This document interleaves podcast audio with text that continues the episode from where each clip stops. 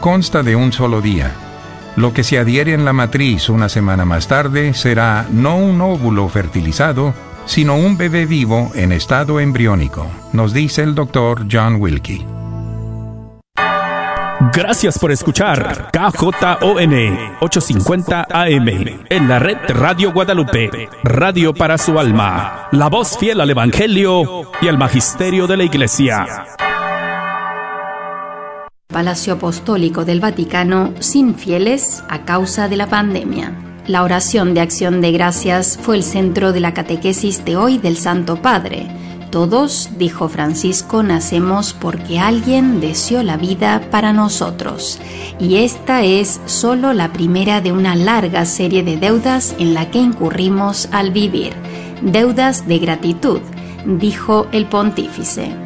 Además, el Santo Padre dirigió un pensamiento especial al pueblo croata que sufrió un fuerte terremoto el 29 de diciembre que ha dejado muertos y heridos. En breve al detalle toda esta información desde la Ciudad del Vaticano los saluda Sofía Lobos en nombre de todo el equipo de Vatican News. Buena sintonía.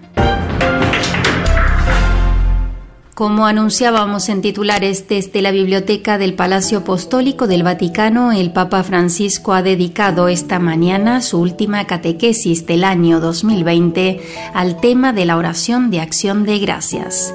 El obispo de Roma afirmó que esta oración de agradecimiento comienza siempre desde aquí, desde el reconocerse precedidos por la gracia. El pontífice recordó que todos nosotros hemos sido amados antes de aprender a amar.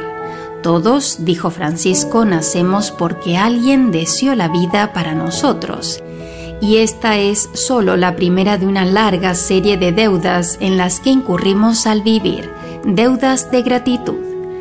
El Santo Padre citó también el texto del evangelista Lucas que narra el pasaje en el que mientras Jesús estaba en camino, se le acercaron diez leprosos suplicando la compasión del Maestro.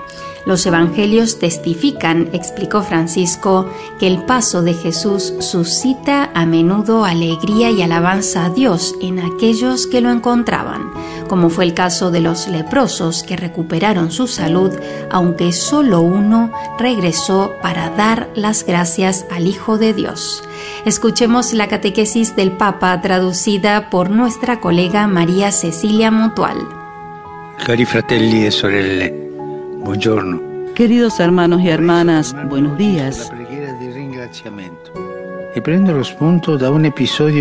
Quisiera detenerme hoy en la oración de acción de gracias y hago referencia a un episodio del evangelista Lucas.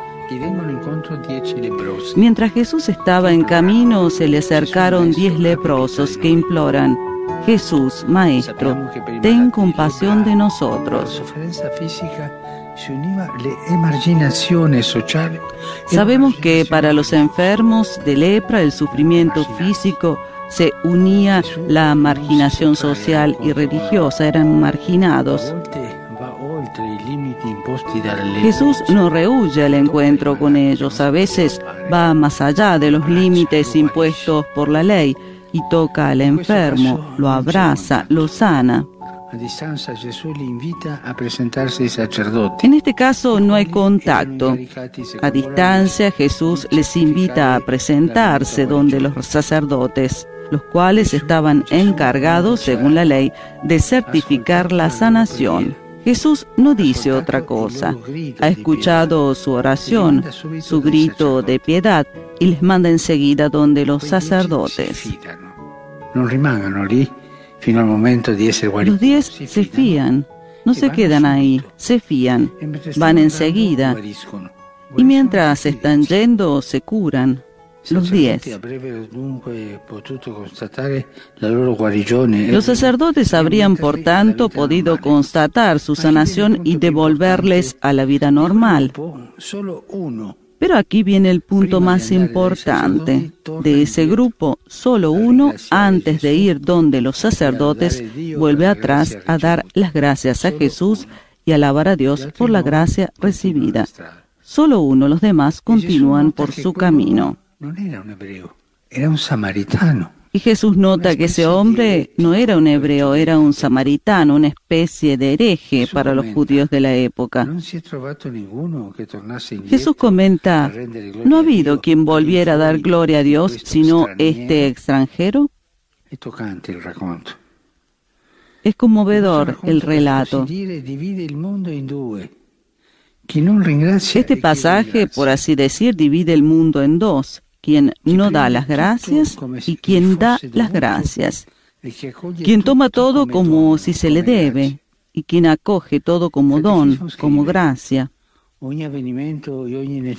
El catecismo escribe, todo acontecimiento y toda necesidad pueden convertirse en ofrenda de acción de gracias. La oración de gracias comienza siempre desde aquí, del reconocerse precedidos por la gracia. Hemos sido pensados antes de que aprendiéramos a pensar. Hemos sido amados antes de que aprendiéramos a amar. Hemos sido deseados antes de que en nuestro corazón surgiera un deseo. Si miramos la vida así, entonces el gracias se convierte en el motivo conductor de nuestras jornadas. Gracias. Tantas veces olvidamos de decir gracias. El rendimiento de gracia ha dado el nombre al sacramento más esencial que ci sia, la Eucaristía. Para nosotros cristianos, el dar gracias ha dado nombre al sacramento más esencial que hay, la Eucaristía. La palabra griega, de hecho, significa precisamente esto, acción de gracias. Los cristianos, como todos los creyentes, bendicen a Dios por el don de la vida. Vivir es ante todo haber recibido, sobre todo la vida. Todos nacemos porque alguien ha deseado para nosotros la vida. Y esto es solo la primera de una larga serie de deudas que contraemos viviendo. Deudas de reconocimiento, en nuestra existencia, más de una persona nos ha mirado con ojos puros, gratuitamente. A menudo se trata de educadores, catequistas, personas que han desempeñado su rol más allá de la, de la, medida pedida por el deber y han hecho surgir en nosotros la gratitud. También la amistad es un don del que estar siempre agradecidos.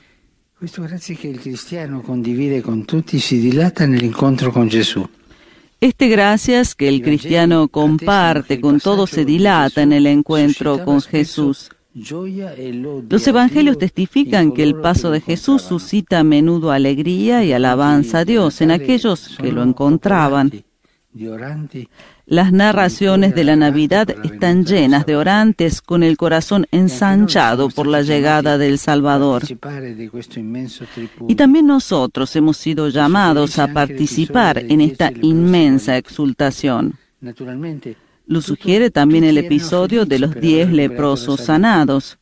Naturalmente, todos estaban felices por haber recuperado la salud pudiendo así salir de esa interminable cuarentena forzada que les excluía de la comunidad.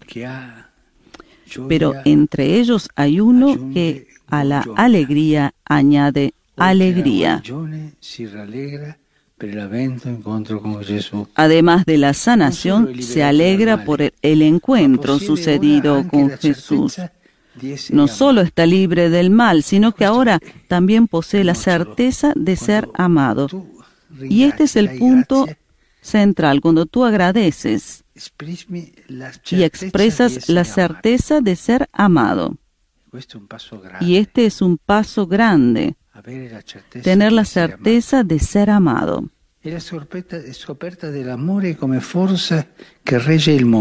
Es el descubrimiento del amor como fuerza que gobierna al mundo. Dante diría, el amor que mueve el sol y las otras estrellas. Ya no somos viajeros errantes que vagan por aquí y por allá. Tenemos una casa, vivimos en Cristo y desde esta casa contemplamos el resto del mundo y este nos parece infinitamente más bello. Somos hijos del amor, somos hermanos del amor, somos hombres y mujeres de gracia. Por tanto, hermanos y hermanas, tratemos de estar siempre en la alegría del encuentro con Jesús. Cultivemos la alegría. Sin embargo, el demonio, después de habernos engañado, nos deja siempre tristes y solos. Si estamos en Cristo, ningún pecado y ninguna amenaza nos podrán impedir nunca continuar con alegría el camino junto a tantos compañeros de viaje. Sobre todo, no dejemos de agradecer. Si somos portadores de gratitud, también el mundo se vuelve mejor, quizá solo un poco, pero es lo que basta para transmitirle un poco de esperanza. El mundo tiene necesidad de esperanza y con la gratitud, con esta actitud de dar gracias, nosotros transmitimos la esperanza. Todo está unido, todo está conectado y cada uno puede hacer su parte allá donde se encuentra. El camino de la felicidad es el que San Pablo ha descrito al final de una de sus cartas. Oren constantemente, en todo den gracias, pues esto es lo que Dios en Cristo Jesús quiere de ustedes. No extingan el espíritu, no extingan el espíritu. Es un hermoso programa de vida. No apagar el espíritu que tenemos adentro y que nos lleva a la gratitud. Gracias.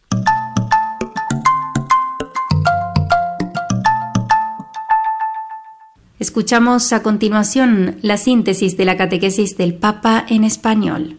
Queridos hermanos y hermanas, hoy reflexionamos sobre la oración de acción de gracias.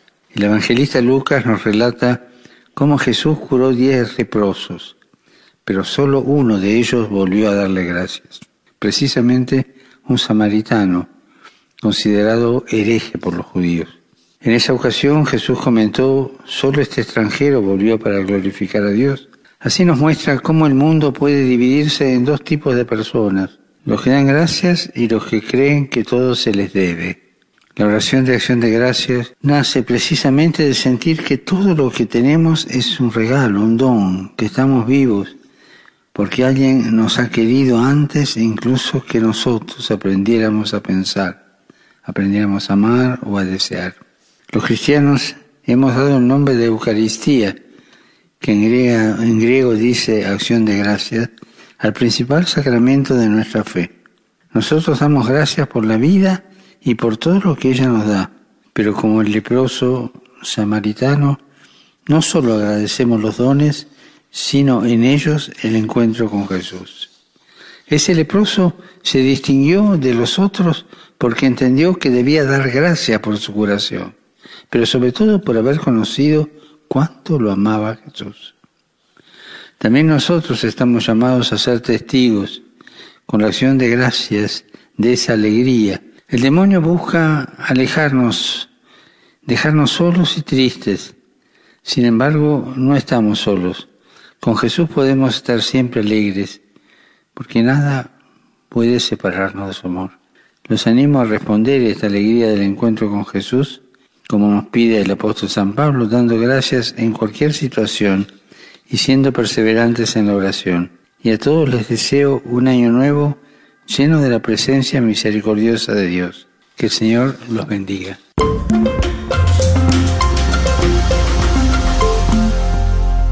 Antes de concluir su audiencia general, el Santo Padre Francisco dedicó un pensamiento especial al pueblo de Croacia, que sufrió un fuerte terremoto el 29 de diciembre dejando muertos y heridos. Ieri un terremoto ha provocato vittime e danni ingenti in Croazia. Ayer un terremoto ha provocado víctimas y daños graves en Croacia. Expreso mi cercanía a los heridos y a quien ha sido afectado por el sisma y rezo en particular por quienes han perdido la vida y por sus familiares. Espero que las autoridades del país, ayudadas por la comunidad internacional, puedan pronto aliviar los sufrimientos de la querida población croata. Y esto es todo por hoy, queridos oyentes. Sigan toda la información en nuestra página web www.vaticannews.va eligiendo el idioma español también en redes sociales Facebook y Twitter. Laudetur Jesus Christus, alabado sea Jesucristo.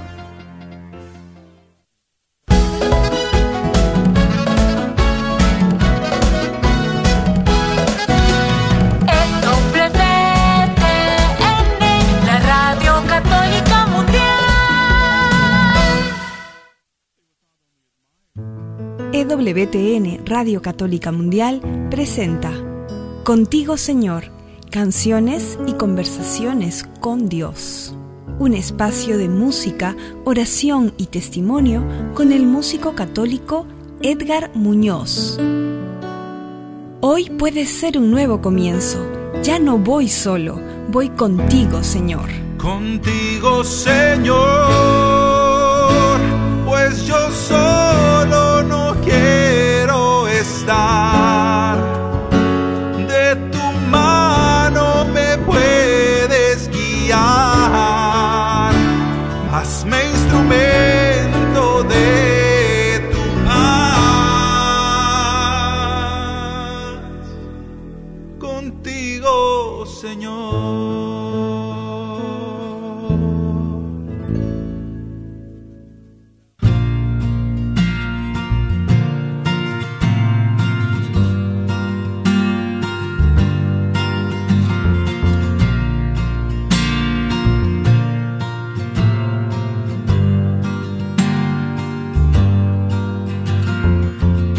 Señor. Hoy comienzo diciéndote cuán inseguro me siento de seguir avanzando, de progresar en la vida. Estoy siguiendo tu voluntad, pero ¿cómo defino yo lo que es hacer tu voluntad en mi vida? ¿Cómo sé que no soy yo una vez más de terco haciendo lo que yo creo, lo que yo pienso es el camino a seguir? No lo sé, de verdad que no lo sé. Por eso te pido, si no es tuyo, no lo permitas. Si no está dentro de tu plan de salvación, aléjalo de mí.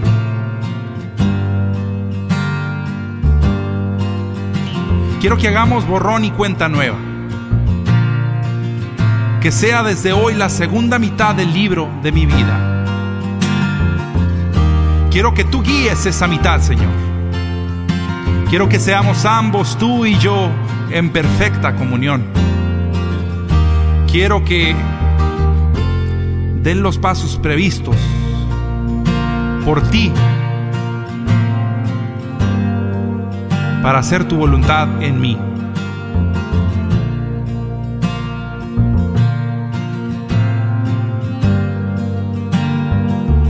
Hay mucho que no entiendo, pero confío en ti. Hay mucho que me duele, pero sano en ti. Hay mucho que me preocupa, pero descanso en ti. Saberme tuyo me reconforta. Ser de ti me hace libre. En un encuentro en el que la decisión es mía. El darte todo me hace libre. Y levanta ese peso que venía cargando sobre mi espalda.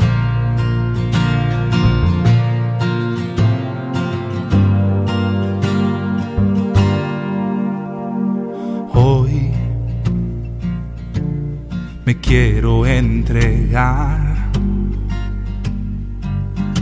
Que se haga en mí tu voluntad. Y aunque cansado esté por ti, me levantaré. Te entrego mi vida y mi ser los pongo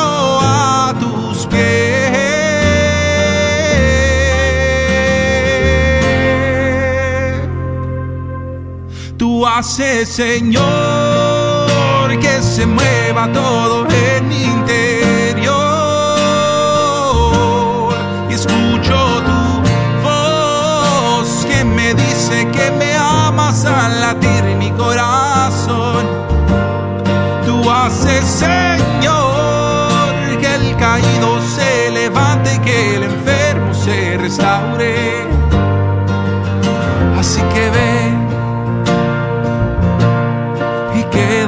Señor.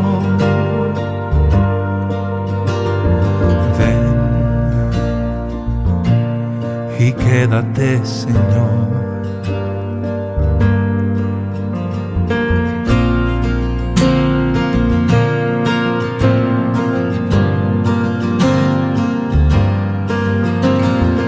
Dame tú las palabras, Señor, para llegar a mis hermanos. Dame tú la serenidad, el temple necesario para llegar a la gente que más necesita. Que mi orgullo se desvanezca en el aire. Déjame asumir una postura humilde ante los demás. Que pueda verte en los ojos de ellos, que pueda escucharte en sus palabras, que pueda sentirte a partir de una muestra de cariño.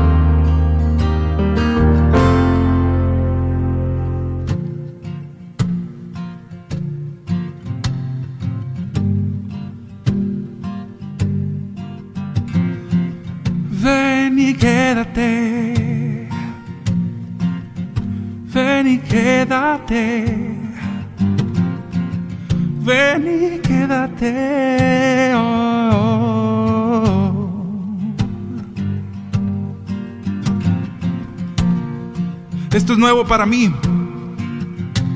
Tú lo sabes.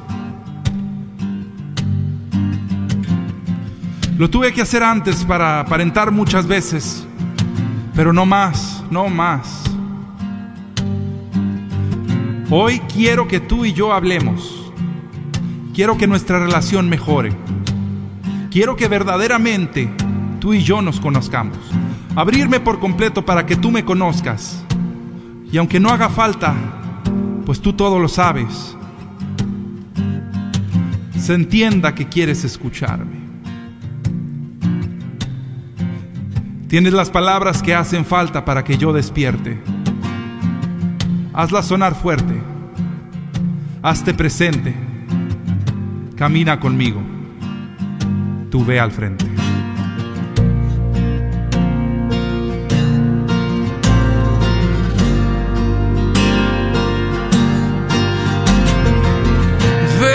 Quédate.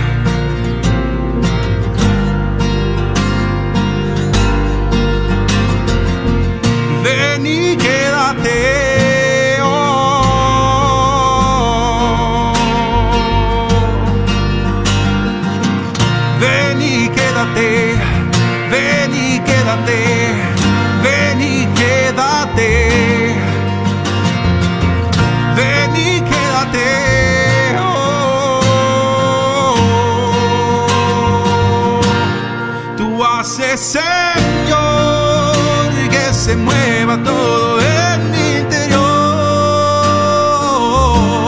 Escucho tu voz que me dice que me amas a latir mi corazón. Tú haces, Señor, que el caído se levante y que el enfermo se restaure. Así que ven y quédate,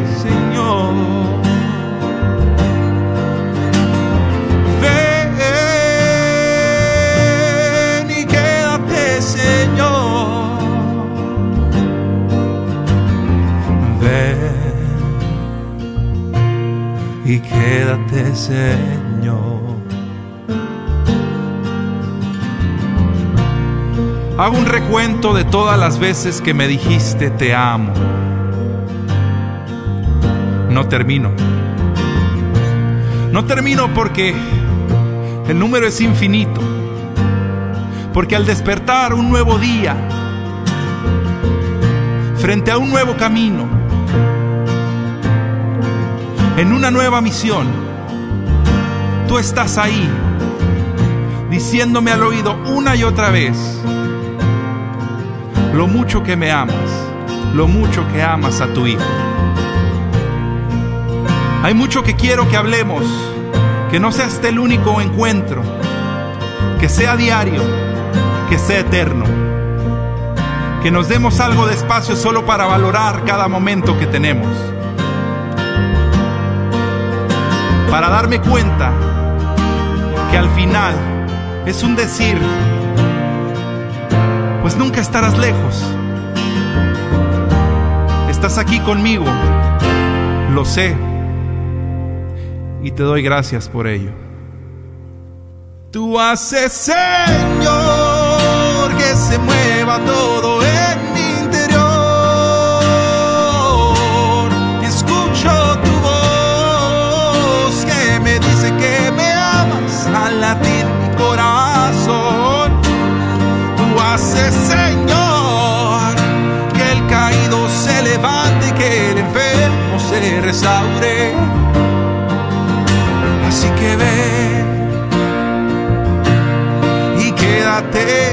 Señor.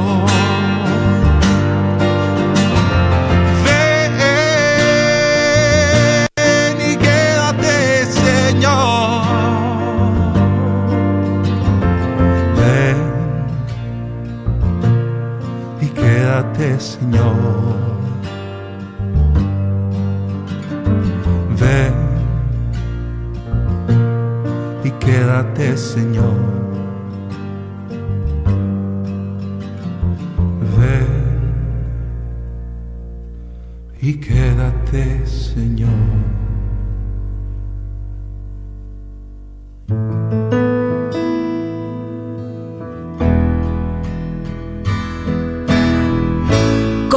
Señor, canciones escritas e interpretadas por Edgar Muñoz, una producción de EWTN, Radio Católica Mundial. Voz y guitarra, Edgar Muñoz. Piano, edición y mezcla, Douglas Archer.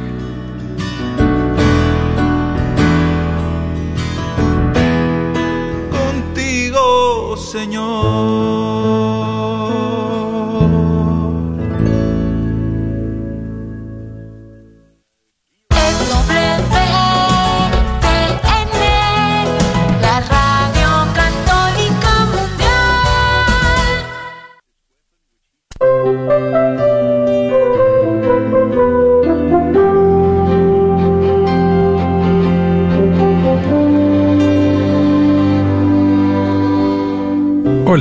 Soy Carlos Seoane y quiero invitarte a que te tomes dos minutitos para que juntos le digamos a nuestro buen Dios, gracias Señor por este día. Libra mis ojos de la muerte, dales la luz que es su destino. Yo como el ciego del camino pido un milagro para verte. Haz de esta piedra de mis manos una herramienta constructiva, cura su fiebre posesiva y ábrela al bien de mis hermanos. Que yo comprenda, Señor mío, al que se queja y retrocede, que el corazón no se me quede desentendidamente frío. Guarda mi fe del enemigo, tantos me dicen que estás muerto. Tú que conoces el desierto, dame tu mano y ven conmigo. Señor, somos como el ciego Bartimeo, estamos en el camino con inmensos deseos de verte. Mientras tanto, queremos que nuestras manos sean constructivas. Sabemos que podemos hacer mucho con ellas, acariciar, ayudar, construir puentes con la gente que nos rodea o con aquellos que nos cruzamos casualmente. Y por último te pedimos que nuestro corazón se mantenga cálido y no frío, y que este día seamos bondadosos, cálidos y tiernos. Te invitamos a sumarte a esta comunidad virtual para practicar cada día el agradecimiento como estilo de vida. Puedes escribirme a vengoagradecer@gmail.com y allí dejarme tus comentarios y sugerencias. Que tengas un hermoso y agradecido día.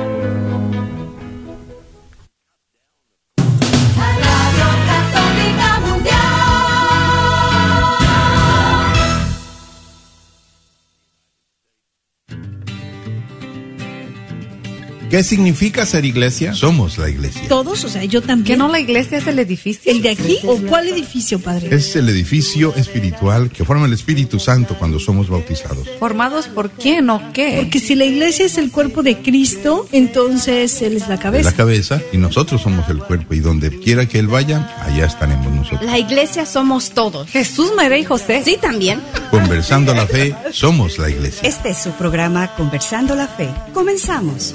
Abrimos los ojos, soñamos estrellas, pisamos los charcos, abrimos las puertas, rompemos molduras y estructuras. Hola, ¿qué tal? Gracias por acompañarnos en este programa Conversando la Fe. Somos la Iglesia. Desde cualquier parte del mundo que nos estén escuchando a través de EWTN, Radio Católica Mundial, o a través de Radio Santísimo Sacramento.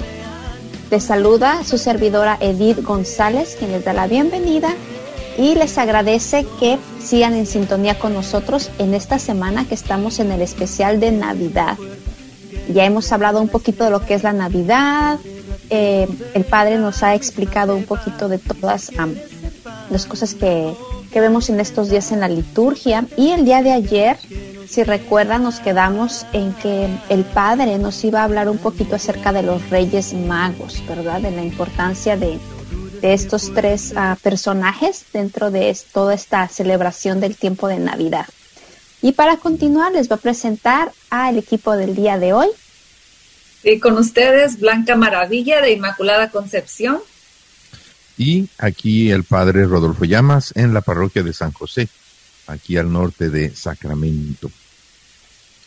Sí, la, la Navidad es una riqueza inmensa, inmensa, hay mucho de qué platicar, conversar aquí, nuestra fe en la Navidad, en estos programas especiales que estamos viviendo, que nadie nos imaginábamos, estábamos comentando ahorita, nadie nos imaginábamos que cuando comenzó esta pandemonia en el ah, en marzo jamás nos imaginamos que en Navidad íbamos a estar igual o peor, no lo sé.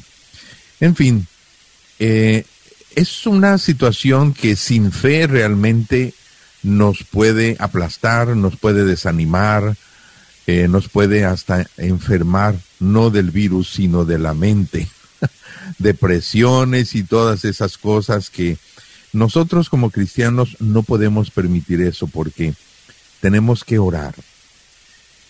La oración es lo más hermoso que el ser humano pueda experimentar.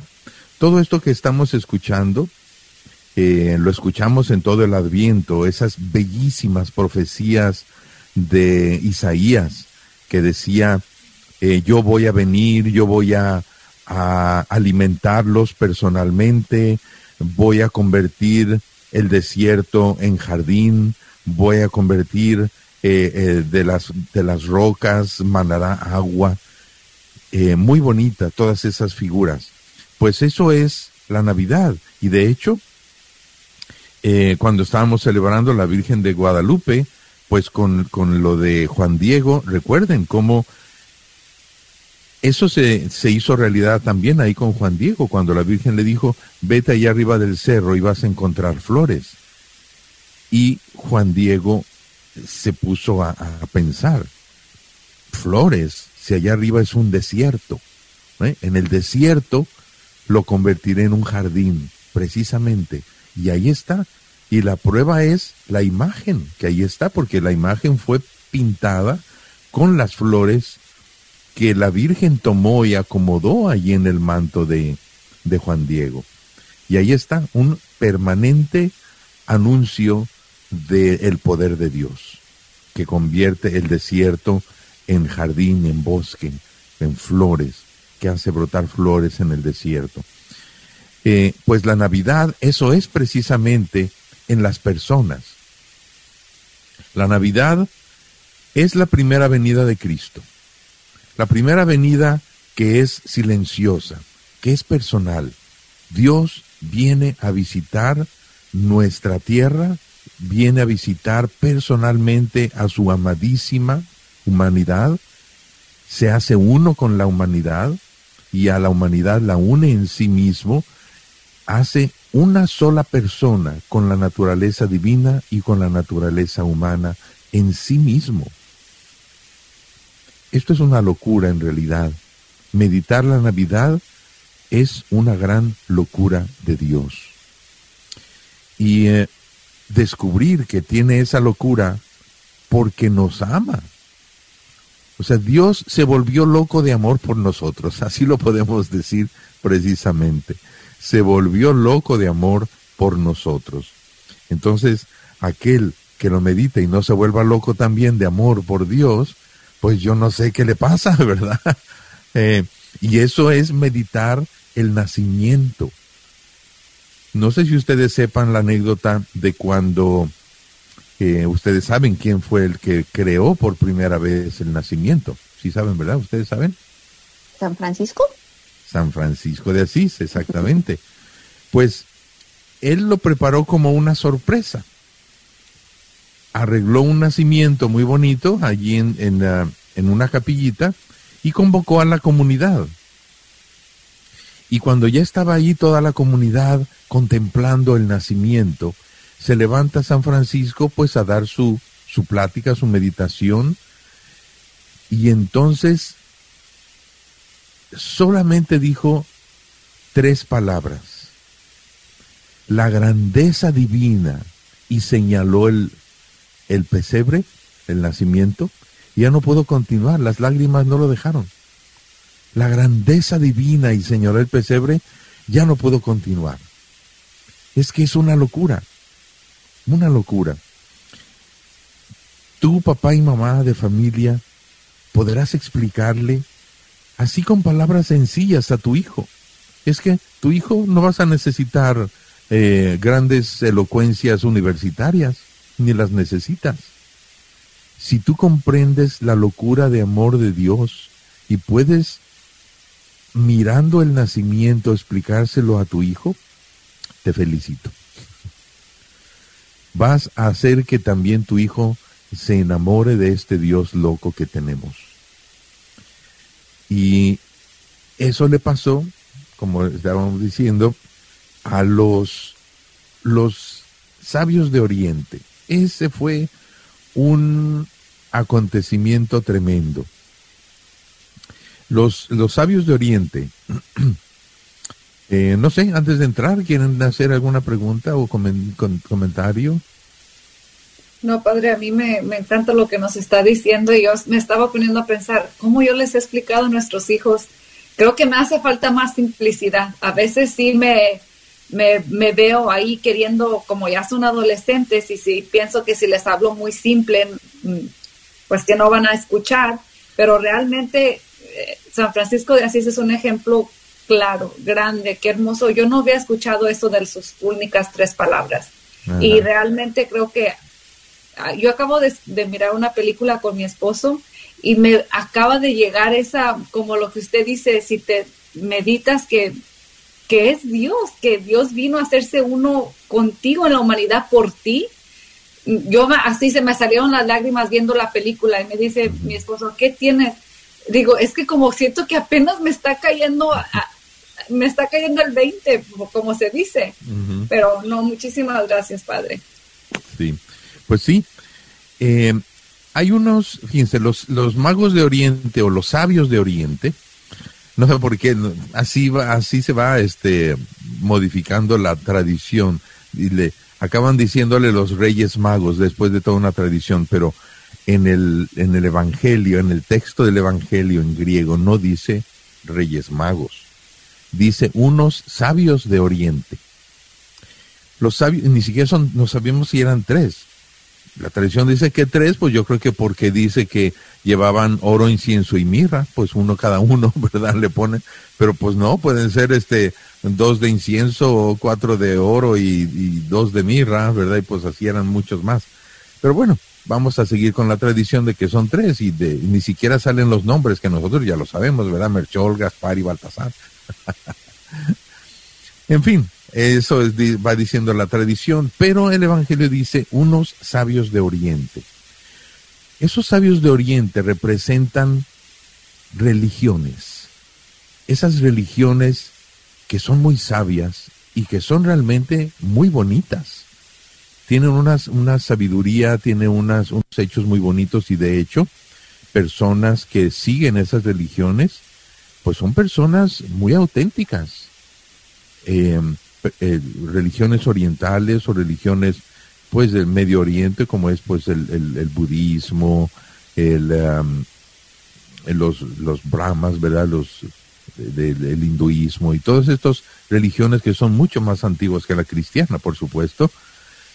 Todas esas religiones, hay personas que dicen, pues bueno, total, es el mismo Dios, pues cualquier religión es buena. Vamos a organizar esa idea. Sí, las religiones son buenas mientras las personas vayan siguiendo y sean fieles a sus creencias, es muy bueno, ¿verdad? Sin embargo, eh, como es el mismo Dios, bien lo dicen, vean lo que hizo Dios con esas religiones. La luz, todas las religiones van guiadas por una luz. Esa luz los lleva a encontrarse con Cristo. Todas las religiones no cristianas eh, deben ser conducidas hacia el Hijo de Dios porque Dios quiere que nos encontremos con su Hijo, porque no hay otro camino de salvación si no es Jesucristo. Jesucristo eso lo dijo. Nadie va al Padre si no es por mí. Por lo tanto, todas las religiones eh, con esa luz auténtica que tienen, esa luz auténtica que tienen, pues es de Dios. Pues esas, esa luz va a dar a Cristo. Y eso fue lo que sucedió también, eso fue lo que hizo la Virgen de Guadalupe con la religión, por supuesto no cristiana, de los aztecas. Fíjense cómo la Virgen utilizó las verdades, el, utilizó las, la luz que tenía, porque era una sabiduría preciosísima la de la religión de los aztecas. Y la Virgen la utilizó para anunciar el Evangelio. ¿Se fijan? Muy hermoso eso. Pues bien, estos mm, sabios de Oriente representaban religiones, eh, algo así como la religión judía, antes de Cristo, que pues bueno, también tenía la luz eh, de la revelación. Bien, los sabios no es que todos hayan salido del mismo lugar. Como todos iban al mismo lugar, en un punto se encontraron. Y se encontraron un poquito antes de Belén, que es eh, cuando se juntaron, empezaron a, acercarse a Jerusalén. Y claro, como Jerusalén era muy famosa en el mundo conocido, eh, pues empezaron a pensar, fíjense, esto es bien interesante que lo entendamos. Ellos empezaron a pensar con los conceptos, los prejuicios del mundo si vamos a, si vamos a ver al, al, a un rey, a un gran rey, pues seguro será en el palacio. Si vamos a encontrarnos con el Hijo de Dios, entonces va a ser en el gran templo de Salomón. Se empezaron a guiar por los prejuicios mundanos, ya no por la estrella. Perdieron la estrella y llegaron a Jerusalén, donde estaba el gran templo de Salomón y el palacio del rey. Y llegaron a esos lugares. Inmediatamente, como eran sabios, inmediatamente se empezaron a, dar cuenta de cómo estaba el patio, como dicen por ahí en España, de cómo se estaban cosiendo por ahí las cosas. Eh, que no se enteraban, ni siquiera los mismos judíos, para vergüenza de ellos, sabiendo con una claridad impresionante estaba bien claro escrito allí en, las lecturas, en las escrituras, así como el mismo Herodes se lo preguntó. Dijo, ¿cómo que un rey? ¿Ustedes saben de eso? Y ellos empezaron a decir, sí, este, está claro porque de Belén. Pero fíjate, lo sabían, ¿qué estaban haciendo allí los judíos? queriendo quedar bien con un rey mundano.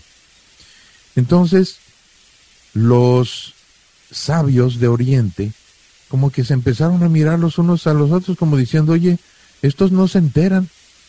¿Y nosotros qué? ¿Por qué estamos aquí? La, la estrella nos dijo que veníamos aquí. No, la estrella no nos dijo que era aquí. Entonces, ¿qué estamos haciendo aquí? Y ellos se asustaron. Se asustaron porque dijeron, todo el camino en vano, ya perdimos la estrella. Y está bien claro ahí en el Evangelio, dice que cuando salieron y, la, y vieron la estrella, esperándolos, yo creo que ahí con los brazos cruzados, ¿verdad? A ver hasta cuándo se enteran estos tontos que no va, que, que, ya, que ya la regaron. Dice ahí bien claro el Evangelio, cuando, cuando vieron la estrella, se llenaron de inmensa alegría, porque creyeron que la habían perdido. Pues bien, la la estrella continuó guiándolos un poquito más allá de Jerusalén, que es Belén. Ahora, yo pienso que no hay mal que por bien no venga cuando los reyes o los sabios entraron al palacio de Herodes, eso les sirvió para que contrastaran el nuevo rey que van a encontrar. Qué contraste tan tremendo. Muchos teólogos, sabios teólogos, dice que hay tres grandes corrupciones que, que corrompen a la humanidad. Riquezas, honores y placeres. Curioso. Esas tres esclavitudes los magos, los sabios de Oriente, las vieron en Herodes. Herodes totalmente esclavo de las riquezas, de los honores y de los placeres. Cuando entran a esa cuevita de Belén y ven a ese bebé, y ven a ese padre, José, y ven a esa madre, y dice ahí bien claro, y encontraron al niño con María su madre en brazos de María su madre. Este sí que es un rey, dijeron, por el contraste. Fíjate, este sí que es un rey, este sí que puede liberarnos, porque este rey no es, no es ni siquiera esclavo ni de las riquezas, allí no había riquezas, ni de honores, ¿qué honores ahí acostado en un pesebre? Ni de placeres, porque hasta su madre y su padre son vírgenes. Así que, cero, cero esta esclavitudes de ese estilo. Dime, Blanca. Padre, ¿usted cree que esos, porque ahorita yo le iba a preguntar, con toda su, pues como usted habla con tantos, con tantas personas, ¿cuáles son las cosas que ahorita más nos engañan? Como, como yo veo, como nosotros estamos en este camino buscando, preparándonos para el nacimiento ah, del niño Jesús, ¿verdad? ¿Y qué es lo que nos distrae? ¿Qué es lo que por lo regular andamos buscándolo a, sin querer. A veces, pues sí, en los arreglos de la casa navideñas, a veces en, ponerse una ropa bonita, qué sé yo, pero usted, ¿qué es lo que cree que más nos, nos pierde? Y ahorita que está diciendo de las grandes esclavitudes, ¿usted cree que eso sería lo que las tres grandes esclavitudes son las que más nos distraen del camino? Sí, por supuesto, esas, esas grandes esclavitudes siguen estando. Eh, riquezas, honores y placeres pero claro, con muchos matices ahora. Fíjense cómo, eh, además de, las riquezas, honores y placeres, pues están todas las distracciones del mundo que vamos a seguirlo mencionando como, como riquezas, placeres. Ahora, hoy afortunadamente, con lo de la epidemia, pues no hay mucha, no va a haber mucha pachanga allá afuera. Entonces, en cierta forma, pues nos viene, nos viene bien, eh, no hay mal que por bien no venga. Entonces, eh, muchas personas van a estar en su casa y no van a estar distraídos con comprando cosas, comprando regalos y todo eso, que de todas maneras sí he visto mucha gente que está haciéndolo. Pero eh, todas estas distracciones, además, fíjense cómo hay una distracción bien tremenda ahorita, la política. Vean cómo eh, este pedir posada de un Jesús sencillo, que viene a traer paz, que viene a traer luz, se encuentra un mundo totalmente revuelto. La política hecha una locura, la gente dividida, e inclusive hasta familias. Está, eh, eh, los, los estados de Estados Unidos, pues no están tan unidos ahorita, están divididos. Están unos estados con otros, unos por las derechas, otros por las izquierdas, otros pintando ahí el mapa de, rojo y, azul. Es una, una contienda tan tremenda. Ah, ¿Ves cómo está ahí una, una distracción? Una distracción. Vamos olvidándonos de eso y vamos eh, metiéndonos en nuestros hogares, que es lo que se nos está pidiendo, pues vamos a hacerlo. Métete en tu hogar, pero métete con Jesús. Aprovecha que la Virgen está allí. Imagínate que tu hogar es esa cueva de Belén. Y todos los ruidos, porque fui, acuérdense que, que María y José llegaron a una Jerusalén que estaba totalmente llena de ruidos. No encontraron posada para ellos. No, no había lugar, eso quiere decir que estaba lleno. Se encontró con una Jerusalén revuelta y un, y un este Belén revuelto también. Edith. Y esto me hace pensar, padre, que también, ah, como usted decía al principio, los sabios de Oriente, que pues no eran de otras religiones, ¿verdad?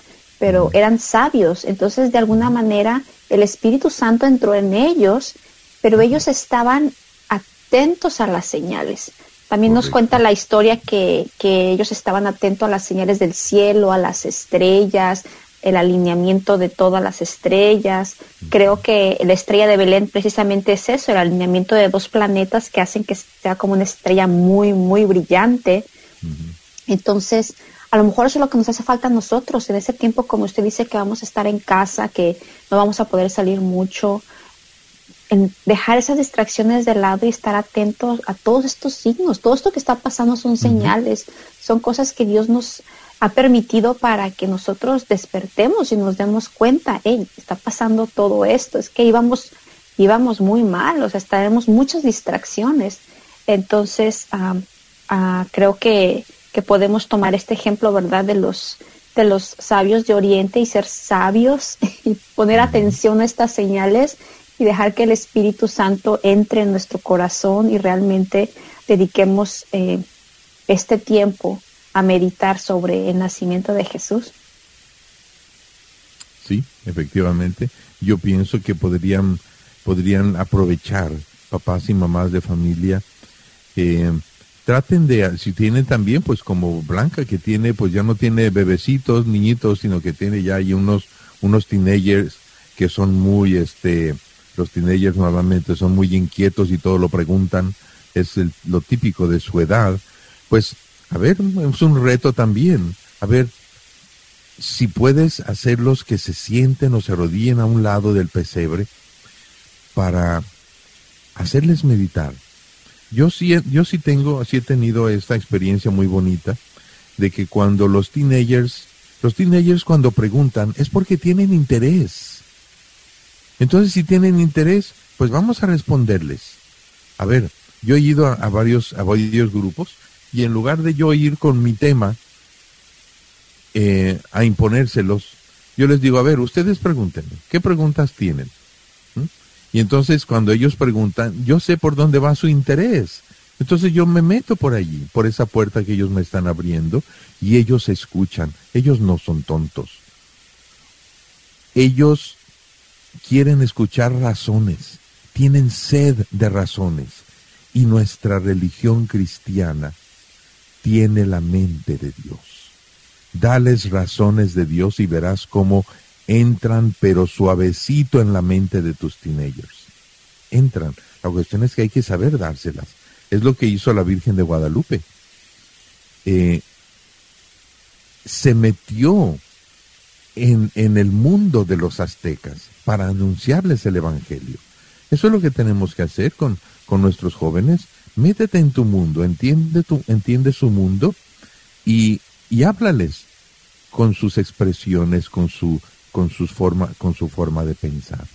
Esa, es la, la lección magistral que nos hizo la Virgen de Guadalupe en, en, eh, a la iglesia entera, nos dio esa, esa legión magistral de evangelización, el diálogo. Y es que fíjense cómo esa es la encarnación. Jesucristo viene con toda la mentalidad eh, divina, viene y se mete en la mentalidad humana, viene a hablarnos con, con lengua humana, con corazón humano, con mente humana, viene a, revelarnos las verdades divinas. Qué bonito es eso. Pues se nos está acabando el tiempo. Yo diría, pues vamos quedándonos entonces con esta, con este aspecto tan hermoso de la Navidad que hemos estado subrayando mucho en este, en este programa. El reto es, encuéntrate con un Dios loco de amor por ti. Encuéntrate con ese Dios loco de amor por ti. Y lo que les decía el otro día, acércate a la Virgen y dile, eh, eh, mamá, ¿me prestas al nene? ¿Puedo cargarlo? Y cárgalo, cárgalo allí. Eh, si tienes un muñeco, se los decía, ahora tienes un muñeco muy parecido a, a un bebé, este, pásenselo entre los miembros de la familia y platiquen con Dios. Bueno, en eso nos quedamos. Así es, muchas gracias Padre, muchas gracias Blanca por estar compartiendo con nosotros y gracias a todos ustedes que nos han escuchado y pues ya saben, nos esperamos el día de mañana para seguir hablando de esto tan, tan bonito, ese tema de la Navidad, ¿verdad? Se despide de ustedes Edith González, Blanca Maravilla y el Padre Rodolfo Llamas que les da la bendición con un deseo muy grande de feliz Navidad. La bendición de Dios Todopoderoso, el Padre, el Hijo y el Espíritu Santo descienda sobre ustedes y les acompañe siempre. Amén. Feliz Navidad. Feliz Navidad. Feliz Navidad. Hasta la próxima. Somos iglesia.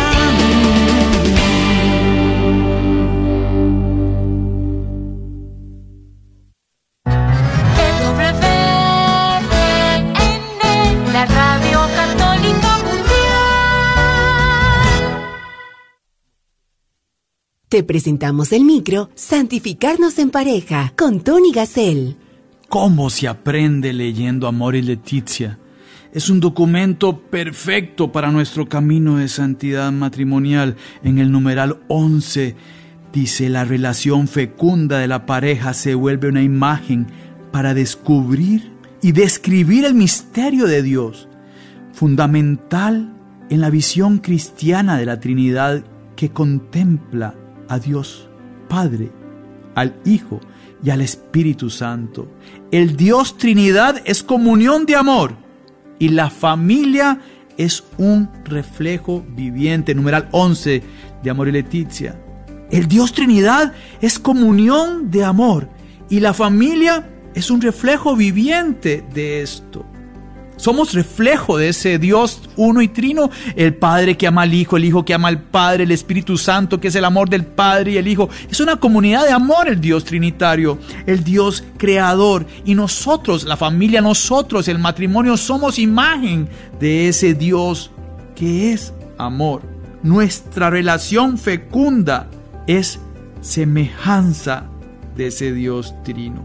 Y entonces, para nuestro diálogo matrimonial, eh, somos imagen de Dios. ¿Cuál es mi imagen de Dios? ¿Cuál es nuestra imagen? Conversemos sobre eso. Es un Dios que está allá en el cielo y no se preocupa de mí, es un Dios que está presente. ¿Cuál es nuestra imagen de Dios? Lindo, el tema para el diálogo matrimonial. Somos una relación fecunda. Hemos leído Amor y Leticia, que dice el numeral 11, porque tenemos que leer este párrafo dentro del contexto de Amor y Leticia. Los dejo con esa tarea. Más info en Facebook, Santificarnos en pareja y en tonigasel.com. Este micro te lo presentó EWTN, Radio Católica Mundial. Procura siempre vivir en la amistad de Dios. San Juan Bosco.